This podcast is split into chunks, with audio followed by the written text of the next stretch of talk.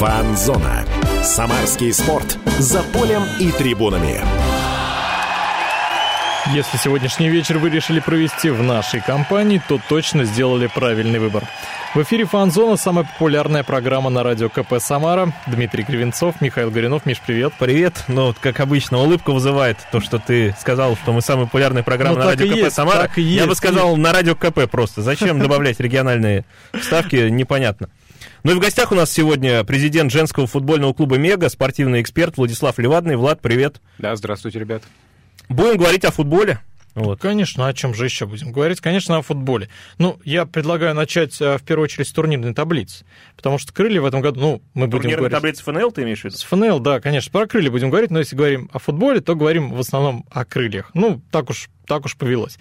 Крылья в этом году не дают вообще никому очки. Они выиграли в ФНЛ все, что можно было выиграть пока. Надеемся, что и дальше так будет. Недавно вот обыграли Иртыш 3-1. Нижний Новгород при этом отставит на 5 очков. Оренбург, который в ничью недавно сыграл с Сокроном, уже на 6. Торпеда и вовсе куда-то там отвалилась из этой четверки, и она уступила свое место Алании, там где-то вместе с Балтикой, с нефтехимиком, они где-то там. Ситуация комфортная. Если вкратце, для крыльев вообще пока все идеально. Сто процентов. Сто процентов. Влад, как ты думаешь, упустит свое или нет? Не упустят, наверное, вопрос э, просто в, в том, какое место по итогам э, первенства займут, первое или второе. Не думаю, что опустится до стыков, но, опять же, все теперь зависит именно от крыльев, потеряют ли они очки э, самостоятельно. Может быть, их кто-то будет догонять, но вот э, если как- как-то будут э, осечки э, у крыльев в игре происходить только по их вине, скажем так. Теперь все от самарской команды зависит. То есть ты думаешь, еще есть шанс, что можем на второй опуститься? Шансы есть всегда. Как не печально это в данной ситуации. Ну, у нас впереди Брянская Динамо. Я думаю, с Брянском мы все-таки не упустим очков. По сравн- э, Не думаю, что Брянск э, особо сильнее игру покажет, чем Иртыш, потому что с Иртышом игра уже закончилась. Там, на четвертой минуте можно было все заканчивать. Вот, команда очень уверенно выглядела. Думаю, и с Брянском тоже никакой недооценки соперника не будет, и проблем с результатом и с победой не возникнет. Ну, будем надеяться на это, да, Миш? Да. У нас потом, потом что, собственно? Потом будет нефтехимик и Алания, но... Это уже посерьезнее соперники. Да? Да, однозначно. Это уже группа преследователей. Это такие ребята все-таки мощные. С нефтехимиком играем в Самаре, а с Аланией в Владикавказе. И Алания во Владикавказе это серьезно.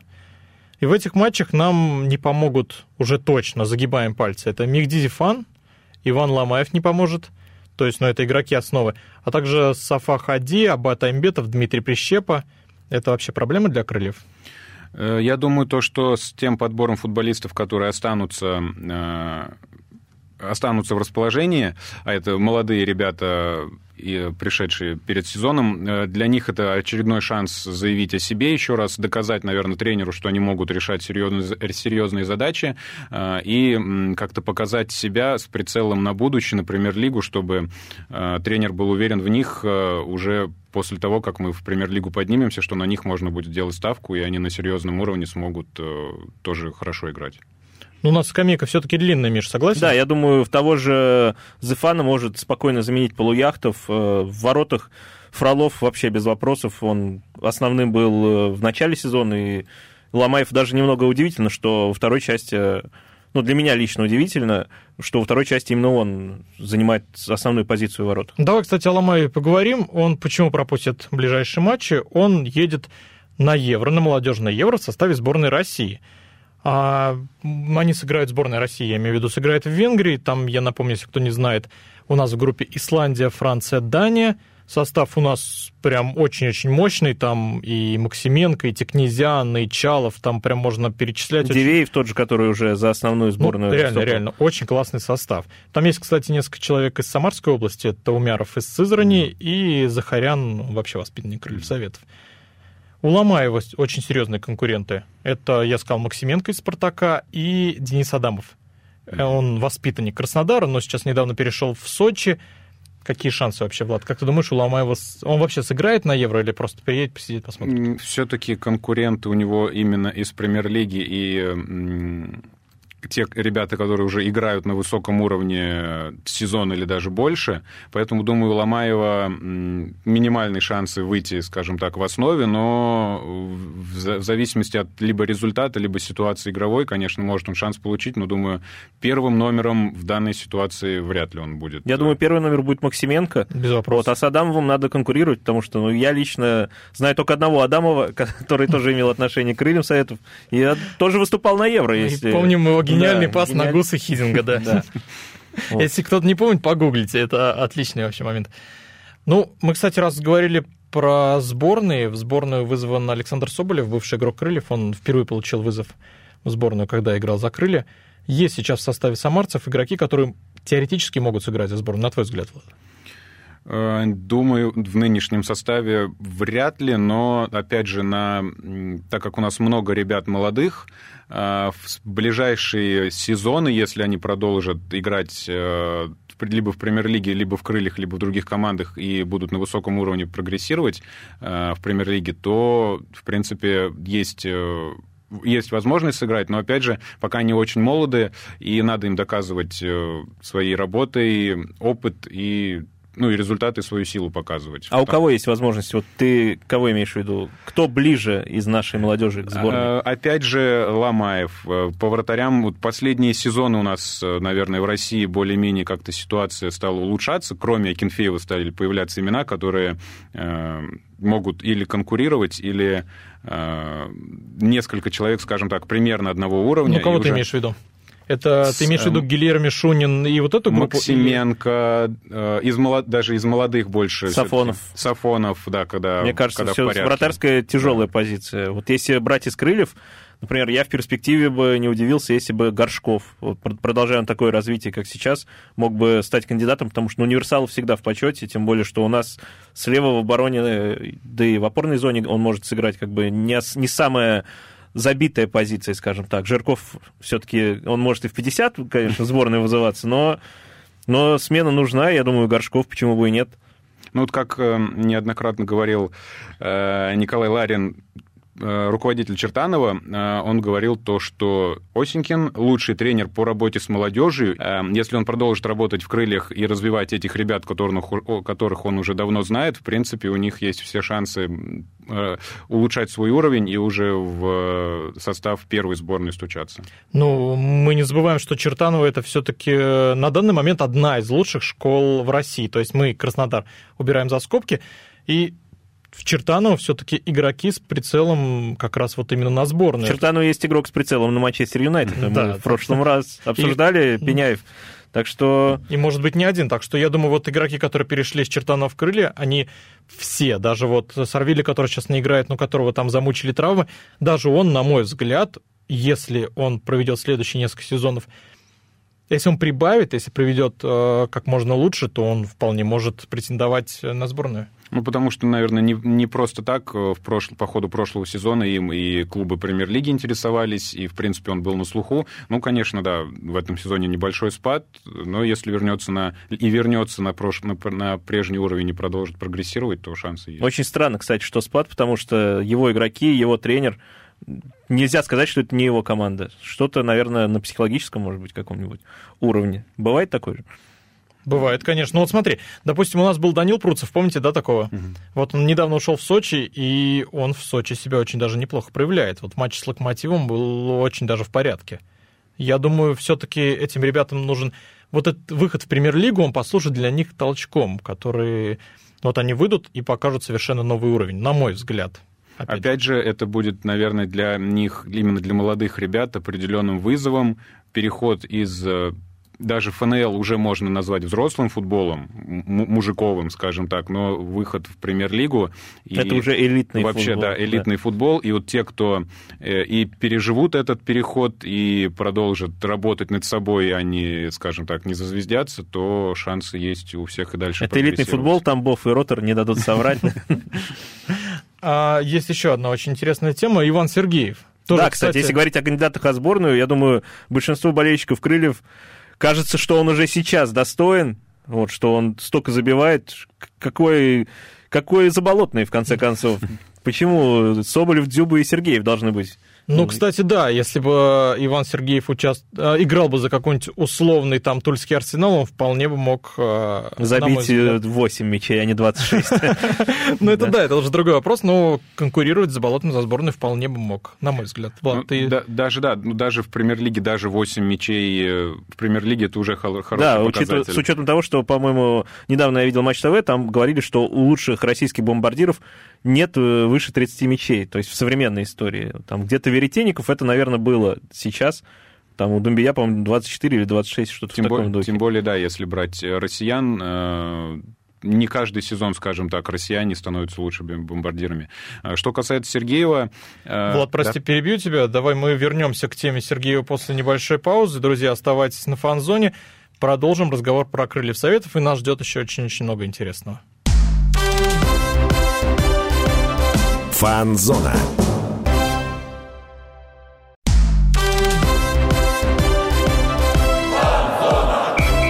Фан-зона. Самарский спорт. За полем и трибунами. Возвращаемся на фан-зону, друзья. Говорим здесь о крыльях советов, обсуждаем последние новости. Дмитрий Кривенцов, Михаил Горюнов. И у нас в гостях руководитель женского футбольного клуба «Мега», спортивный эксперт Владислав Левадный. Влад, я тебя так э, прервал, так скажем. Ну, беспардонно. Да, ну, конечно. Ну, это, это ко мне, да. Оборвал на полусловие, мы говорили про Ивана Сергеева. Да, э, мысль, если закончить. Периодически в крыльях появляются футболисты, Э, которые ярко, скажем так, э, о себе заявляют. Вот по Сергееву не хотелось бы, чтобы это была ситуация похожая с Денисом Ткачуком, который, и, наверное, Евгением Конюхом, которые в ФНЛ очень ярко на протяжении нескольких сезонов э, показывали хорошую игру, а при переходе в премьер-лигу как-то их обороты спали, и другая игра на высоком уровне уже пошла. Надеюсь, у Сергеева не такой случай, он продолжит также в крыльях прогрессировать, вот, и станет одним из лучших, э, одним из ведущих бомбардиров э, русскоговорящих и с российским паспортом, что, наверное, э, не так много их в премьер-лиге. Главное, чтобы да. это не сказалось на том, что он уйдет из крыльев, как это обычно бывает. Ну, я надеюсь, Футболист что... претендует на сборную, и все. Привет, Спартак. Ну, я надеюсь, сначала он поможет крыльям, а потом уйдет за хорошую сумму. Ну, в идеале. Хорошее место. Да. Куда попало, не надо уходить. Да, однозначно. Сочи точно не вариант. Не Химки там. Не в обеду, да. Да. А, сейчас а огорчили всех фанатов Сочи и Химок. Вот, но неважно. Почему мы сейчас а, вспомнили про Ивана Сергеева? Он уже вошел в историю, он обогнал Кирилла Панченко по голам ФНЛ. Вот именно ФНЛ. У Панченко 24, у Сергеева сейчас уже 26. До конца сезона еще остается ну, 12 туров, у него есть все шансы догнать абсолютного бомбардира первой лиги. Это Руслан Мухамедшин. Он в сезоне 11-12 наколотил 31 мяч. Но как ему это получилось? Там просто сезон был удлиненный, 50 матчей. В этом сезоне 42.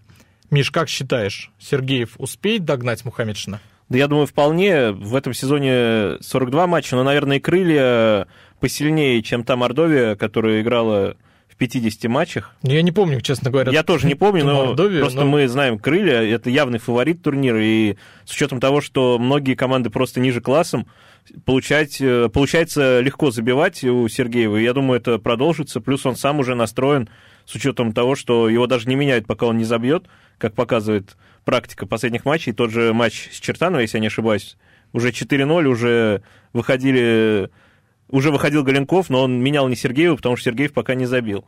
То есть поэтому все шансы, и тренерский штаб даст ему это сделать. Ну, Сергеев заряжен, да, вот? И заряжен, и, и он заряжен, и я думаю, команда все-таки тоже в курсе про эту гонку бомбардиров, и как-то э, либо э, осознанно, либо, может быть, даже неосознанно все-таки будут или играть в каких-то моментах на Сергеева, или э, помогать ему, чтобы он забивал, потому что почему бы э, не войти лишний раз и игроку, и команде в историю, э, тем более все шансы есть на то, чтобы стать лучшим бомбардиром, э, поэтому Поэтому, думаю, и получится у него забить эти там 5 мячей, да, получается? 5 и больше. Да, там больше 5 мячей ему нужно да. забить за 12 матчей. 12 матчах. Потому что он, в принципе, в, во всех играх и с сильными соперниками ФНЛ, и со слабыми э, регулярно забивает. Не видно у него какой-то недооценки и недо, недонастроя на аутсайдеров, скажем так. Э, видно, значит, его серьезный подход к работе, и, думаю, эти мячи оставшиеся он забьет. С учетом того, как он делает хэт-трики, то есть пару хэт-триков, и все, результат сделан. И, кроме того, он же не только в историю ФНЛ, он, возможно, вот надо сверить цифры, посмотрим после эфира в интернете, он же уже, скорее всего, лучший бомбардир крыльев за один сезон. То есть по голам за сезон не было ни у кого больше Ну, в новейшей истории наверняка, да. Да, мне кажется, вообще в, в истории. Надо, надо посмотреть, да, посмотрим, и к следующей передаче обязательно этом скажем. Ну, кстати, вот о том, что сказал Влад, что Сергееву доверяют, и что крылья понимают, что Сергееву самому нужно псих, с психологической точки зрения в первую очередь, нужно стать вот именно лучшим бомбардиром, абсолютно лучшим бомбардиром. Я о чем говорю? Сергеев единственный игрок ФНЛ, который отыграл все 30 матчей сейчас. Это же о многом говорит. Это говорит, почему 26, а не 30 забитых мячей. Но это уже да. другой вопрос. Ну, он выходил во всех 30 матчах, он играет стабильно, он играет без травм, и он основной игрок вообще без вопросов. И, значит, и форма, и подготовка, и работа на тренировках, э, все к этому способствует, тренеры ему доверяют, он э, лучший бомбардир, скажем так, не в обиду другим ребятам в команде, и по количеству мячей, и, видимо, и по работе на поле. Вот, поэтому и эм, этим сказывается то, что он больше всех отыграл в составе команды.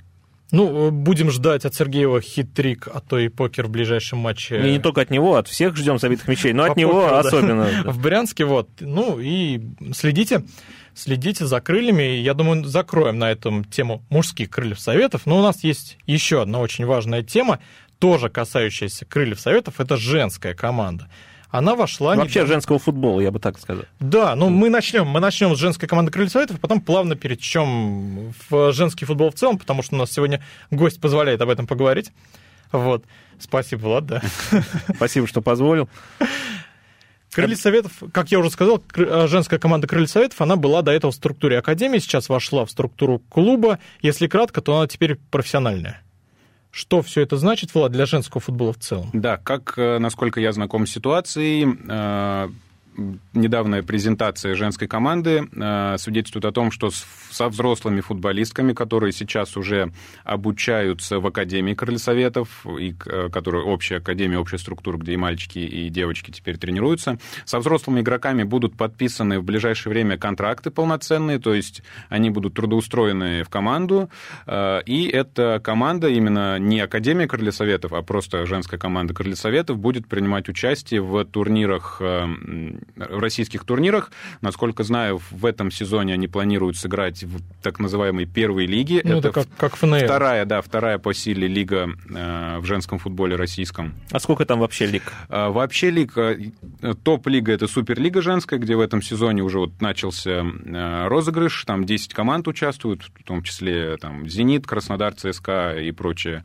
клубы. И в, э, дальше идет структура именно первая лига, которая разделена на зоны. Э, ранее это были зоны, как, как во втором мужском дивизионе, там, Приволжье, Центр, Сибирь, э, там, Северо-Восток, Юг, вот. Э, но э, каждый год количество команд меняется, какие-то зоны либо э, упраздняются, либо объединяются, поэтому непонятно не то, как, в какой лиге будут играть крылья, как она будет называться, эта зона, первая лига, вот. Ну вот команда пока там начнет выступление, и в дальнейшем... На зоне. Ну, в зоне, да. И в дальнейшем, либо в следующем сезоне, либо через несколько э, сезонов крылья э, надеемся в Лиге чемпионов, но пока в Суперлиге э, они обещают играть. Ну, Суперлига это тоже это очень-очень важно, и надеемся, что как можно скорее они туда попадут. Не только для крыльев это важно, но и для всего. А попадание туда, вот вы как эксперты, зависит от результатов или как в хоккее, в баскетболе от финансовых способностей, скажем а, так? Все зависит от финансовых возможностей э, руководителей команды. Э, по этому принципу были созданы в том году команда «Зенит», у которой не было раньше никакой э, структуры женской вообще в, в мужской, мужской организации, в мужском «Зените». Не было ни академии, не было академии, но они просто сказали то, что мы готовы принять участие в розыгрыше Суперлиги. У нас есть финансы, есть тренер, мы набираем команду, как бы вот все гарантии, мы готовы, и их допустили выиграли. Поэтому, в принципе, участие в Суперлиге, наверное, можно сравнить с хоккейными и баскетбольными структурами. Вот. То есть вылететь оттуда просто так нельзя? Да, нельзя, потому что не, не особо много желающих туда подниматься. Потому ну, чтобы что девушки это... не, не обижались. Ну да, в том числе. Потому что все-таки по сравнению с первой лигой, например, бюджетами и суперлигой, это разные затраты, порой в несколько раз больше суммы. И даже те, кто выигрывают в первой лиге, не всегда стремятся подниматься в суперлигу, потому что это на порядок больше затрат, как финансовых, так и качество и уровень футболисток должен быть э, выше, потому что в первой лиге играет очень много э, девчонок там, до 20 лет, и они могут быть на э, уровне первой лиги конкурентоспособными, но если их э, в женский, в суперлигу сразу им заявляться, то очень им сложно будет адаптироваться. Друзья, мы продолжим разговор о женском футболе, о женских крыльях советов чуть-чуть попозже. Прервемся на блок новостей и на рекламу. Оставайтесь с нами на Фанзоне. Фанзона.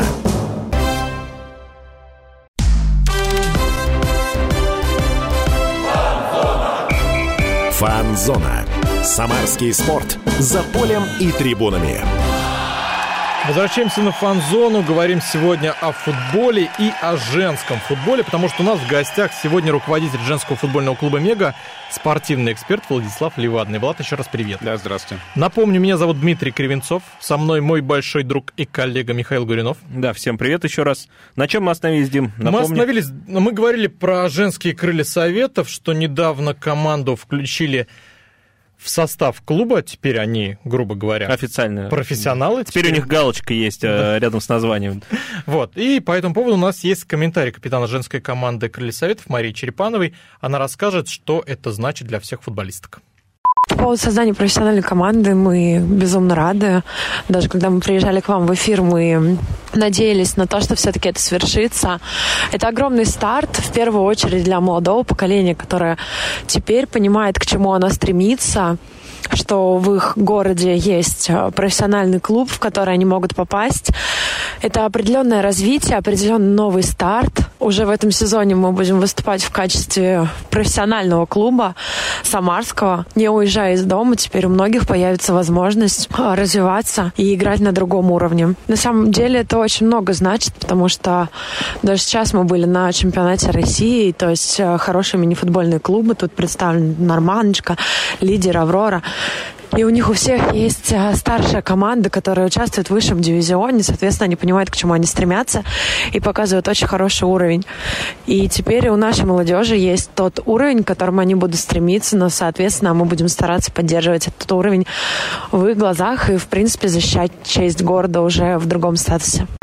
Ну, Марию мы услышали, Влад, скажи теперь ты нам, как человек, который варится вот во всей этой кухне женского футбола, профессиональная команда в Самаре, это очень важно? Это важно, да, и, в принципе, для развития э, женского футбола в Самаре, в регионе, и, опять же, э, для статуса футбольного города это важно, потому что про мужские крылья все знают, вся страна и за ее пределами, и э, при этом традиции женского футбола в Самаре очень хорошо развиты. Ну, это что... и ЦСКА ВС, да. который он четыре раза, да, чемпионом? И чемпионом, и призером, и кубок, и кубок России выигрывали. И с Арсеналом играл в Лиге чемпионов. Да, да, да. В 90 Против Анри? Против женской версии Анри. Против Юнберга. Да, в 90-е они очень, э, очень сильной была команда, но вот э, на стыке веков э, прекратило существование, и вот э, как раз игроки э, той команды ЦСКА ВС остались в Самаре и начали развивать, продолжили развивать женский футбол на местном уровне, уже на, скажем так, на детском, на детском уровне набирать свои команды. Вот ты сказал, что остались здесь игроки ЦСКА ВС, остались развиваться, они работают тренерами, да? Работают тренерами, да. А это... где, где работают? Да, э, в «Крыльях Советах» Галина Васильевна Комарова выступала за ЦСКА ВС. А, за...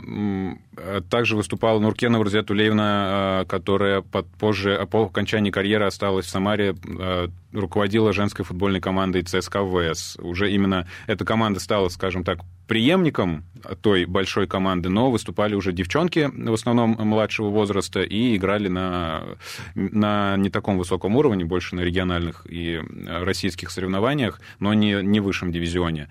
Э, Марина Геннадьевна Примак, э, Марина Владимировна Мамаева, тоже футболистки ЦСКА ВС, сейчас являются футбольными функционерами в области и э, помогают развивать в том числе женский футбол. Ну вот ты сказал про Розию Нуркенову, да. сказал про ЦСКА ВС, но не сказал про Омегу. Вот как раз где ты работаешь, да. так скромненько. А, да, если... Говорить можно.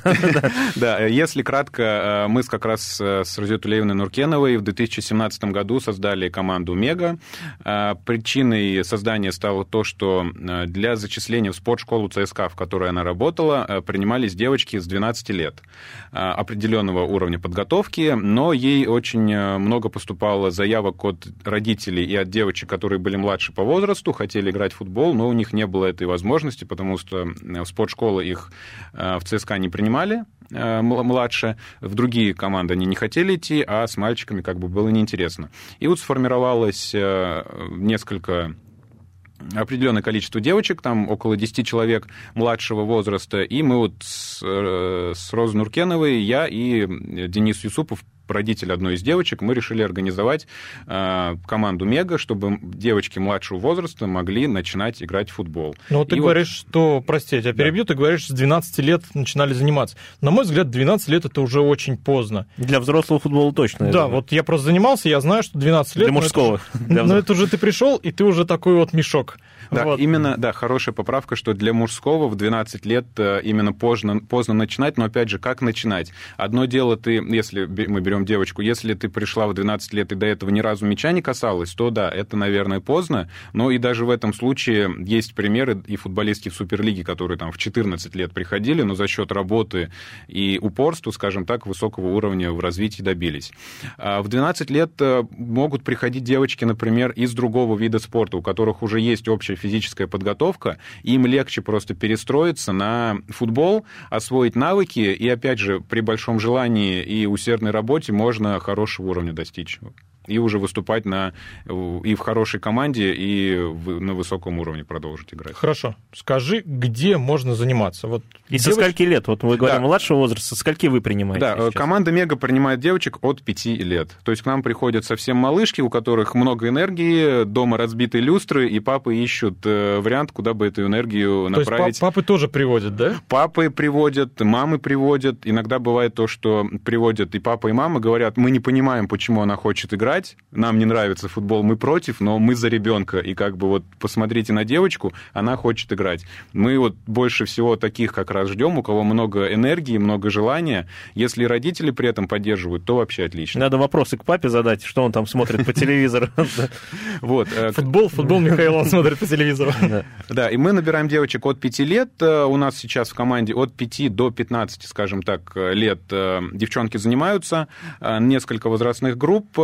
Э, приходят новички, мы у них сначала оцениваем уровень подготовки, чтобы понять, в, какой, в какую возрастную группу их определить, готовы они уже сразу играть, э, там, например, на соревнованиях против мальчиков, или им еще надо какое-то время вообще э, научиться футболу. Очень большой не проблемой, наверное, а особенностью является психология девочек, которые, в принципе, в отличие от ребят, э, в детском возрасте не сталкиваются с таким понятием, как командное взаимодействие и командная игра.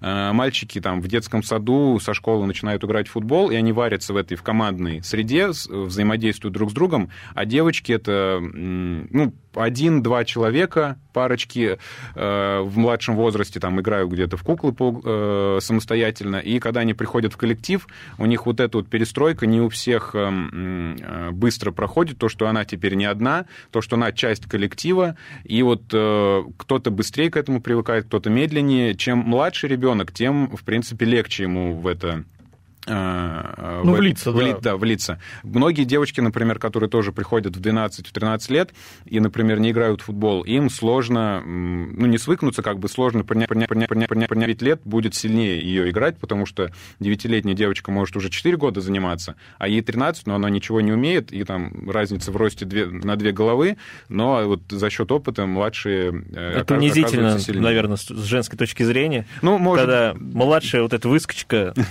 и, да и с мужской да. точки зрения. Девятку, да. Ну что это такое? Ну для ребенка понятно, это ну, Тем более для ребенка, да. Это... Ну вот да, и при этом мы все равно э, стараемся эти все моменты сглаживать, объяснять и детям, и девочкам то, что если ты пришла уже в осознанном возрасте, ты понимаешь, что тебе нравится футбол, мы готовы тебе помочь, никто на тебя не давит, э, пожалуйста, играй, мы готовы тебя развивать.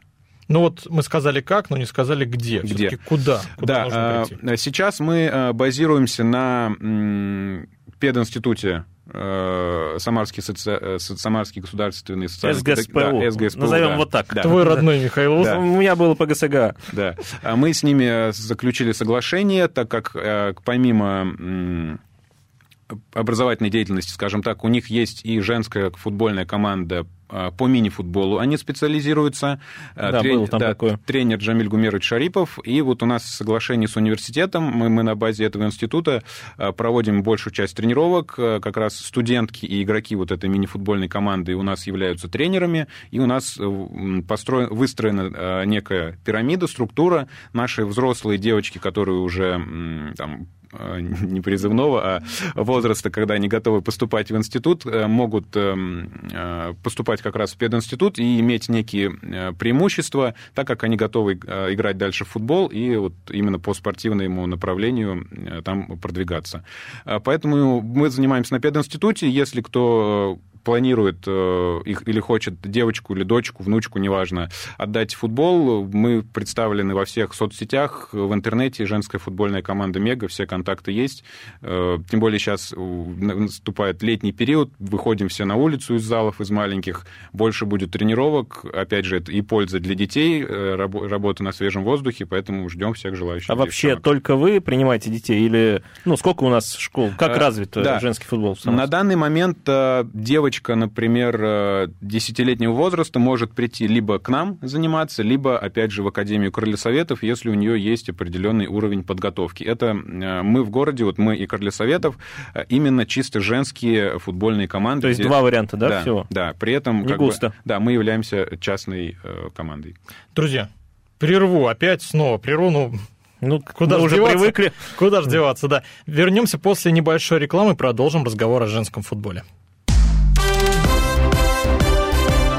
Фанзона.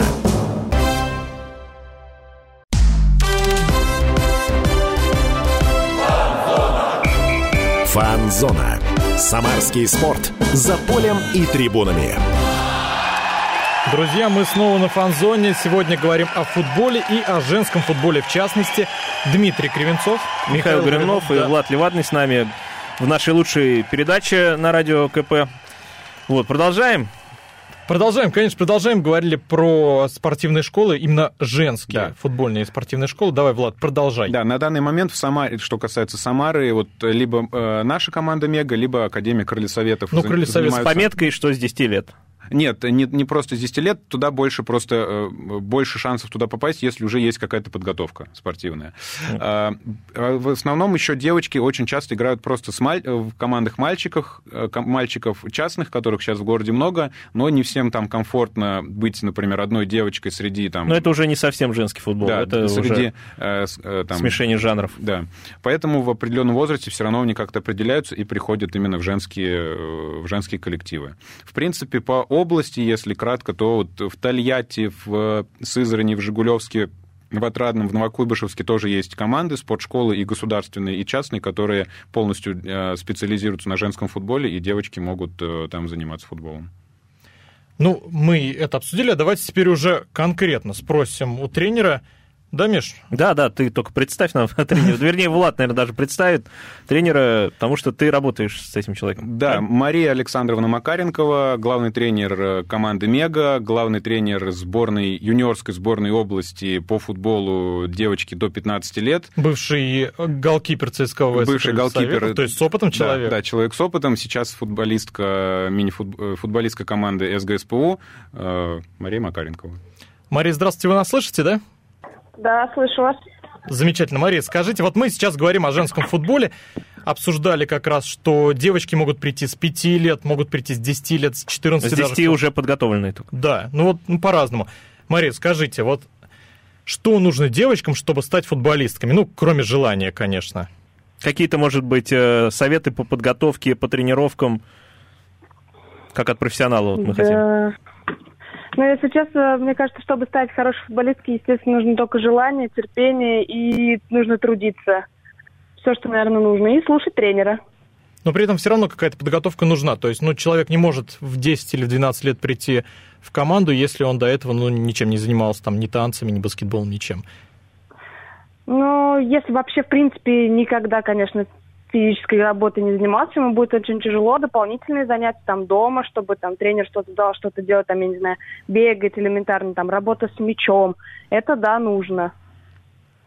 То есть с мячом нужно поработать, да, прежде чем идти к... Ну, или хотя бы футбол посмотреть. Ну, нет, это не обязательно. Это имеется в виду, вы можете прийти, вам там дадут э, все, что нужно делать, тренер объяснит, а скажет, это просто повторять дома, чтобы результат пошел выше, быстрее. Ну, да, чем если... если ты только будешь на тренировках заниматься. Если можно перебью, как раз вот Мария э, сама э, начала полностью перешла в футбол, сконцентрировалась на нем в 12 лет, до этого занималась легкой атлетикой, и вот э, потом уже стала, встала на ворота и доигралась, скажем так, до юниорской, до молодежной сборной России. Да, Мария, хотели спросить, а как вот вас футбол заинтересовал?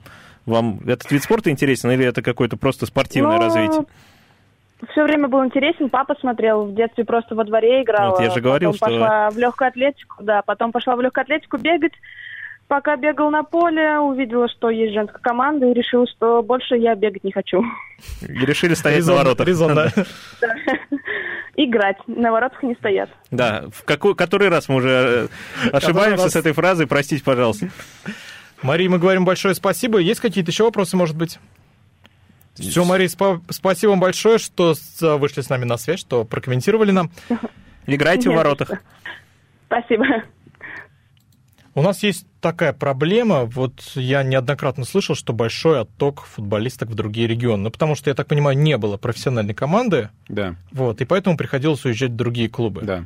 А, как раз воспитанницы спортивной школы ЦСКА ВС э, яркие самые, скажем так, представительницы, Анастасия Поздеева, Которая Валентина Аврова, да. да. Они сначала в 18 лет э, уехали в Пермь в команду, в команду «Звезда-2005», там поиграли на несколько лет.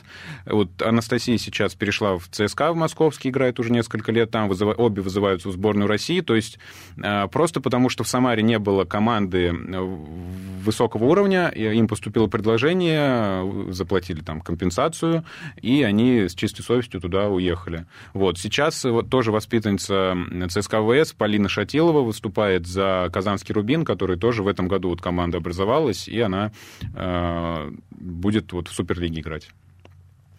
Ну, прямо как э, в юношеском футболе мужском. То есть ну, все-таки наши думаю, таланты да, из похоже. области уходят э, в Динамо, в, тоже, в тот же ЦСКА. А скажи, Влад, много вообще девочек занимаются футболом? А, если э, как бы по по количеству, по нашей команде, у нас сейчас именно про детей, если мы говорим, это порядка 50 человек. Э, по Академии Крыльев не могу сказать, но в области проводятся соревнования по э, девичьим командам до 15, до 17, до 19 лет. Это именно футбол, так называемый большой, который проходит в формате 8 на 8. Вот, но э, э, к большому футболу мы его относим. По мини-футболу проводятся соревнования и среди женских команд, и среди э, девушек до 18 лет. Поэтому футбол, в принципе, в регионе развивается, он есть, и соревнования проводятся. По количеству команд с каждым годом меняется это число. Где-то новые команды возникают, где-то старые прекращают свое существование. А вот Самара в рейтинге регионов, она на каком месте? А, по России мы, если говорим. Ну, да? конечно, да. Ну, Москву мы, конечно, не берем, потому что Москва это другой мир. Но, вот, к примеру, если сравнивать с Краснодаром, с Казанью. А, Там больше, наверное, если южный, в принципе, регион брать, там из-за климата проводится больше соревнований в течение года, и это дает возможность большую практику игровую иметь как раз футболисткам и спортшколам чаще участвовать в соревнованиях, поэтому на всероссийском уровне Самара в последнее время достаточно успешно выступает по мини-футболу.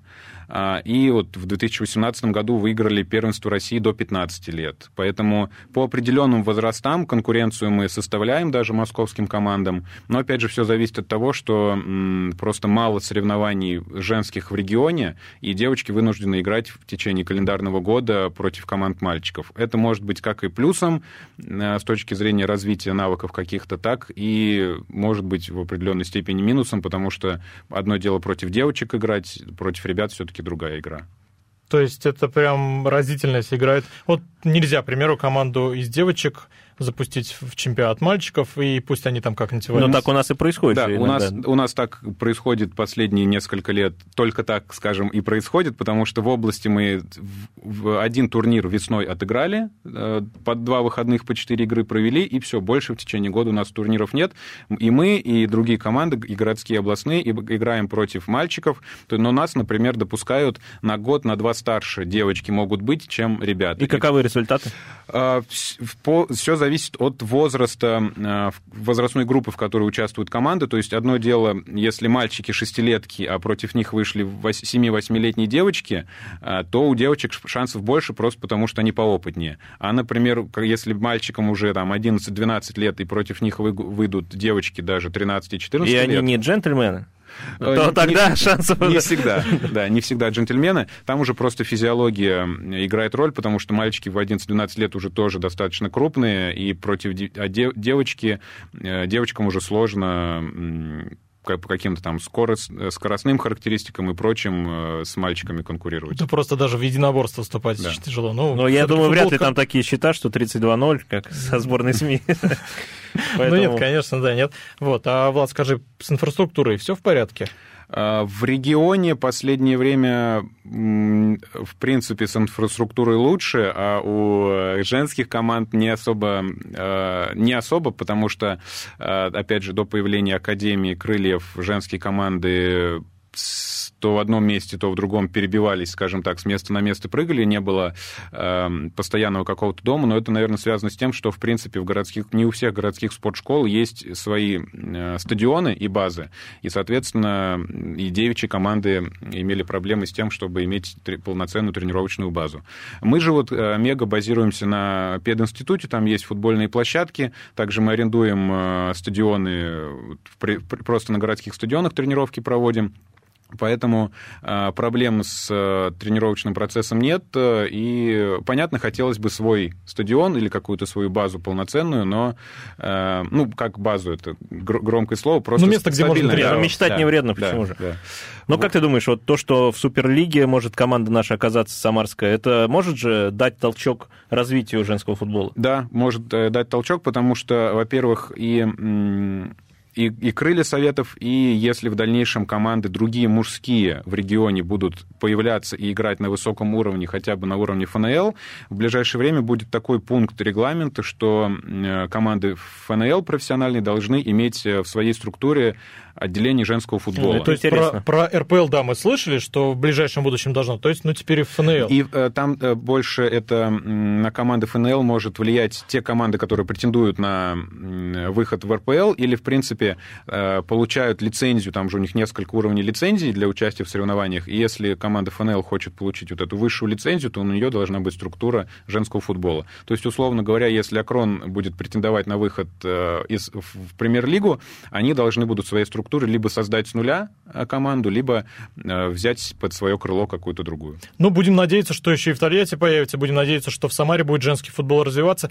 Друзья, ну на этом мы должны закончить, время поджимает. С вами были Дмитрий Кривенцов, Михаил Горюнов. У нас в гостях был Владислав Левадный, руководитель женской футбольной команды «Мега», спортивный эксперт. Влад, спасибо большое, что пришел. Э, спасибо, что позвали.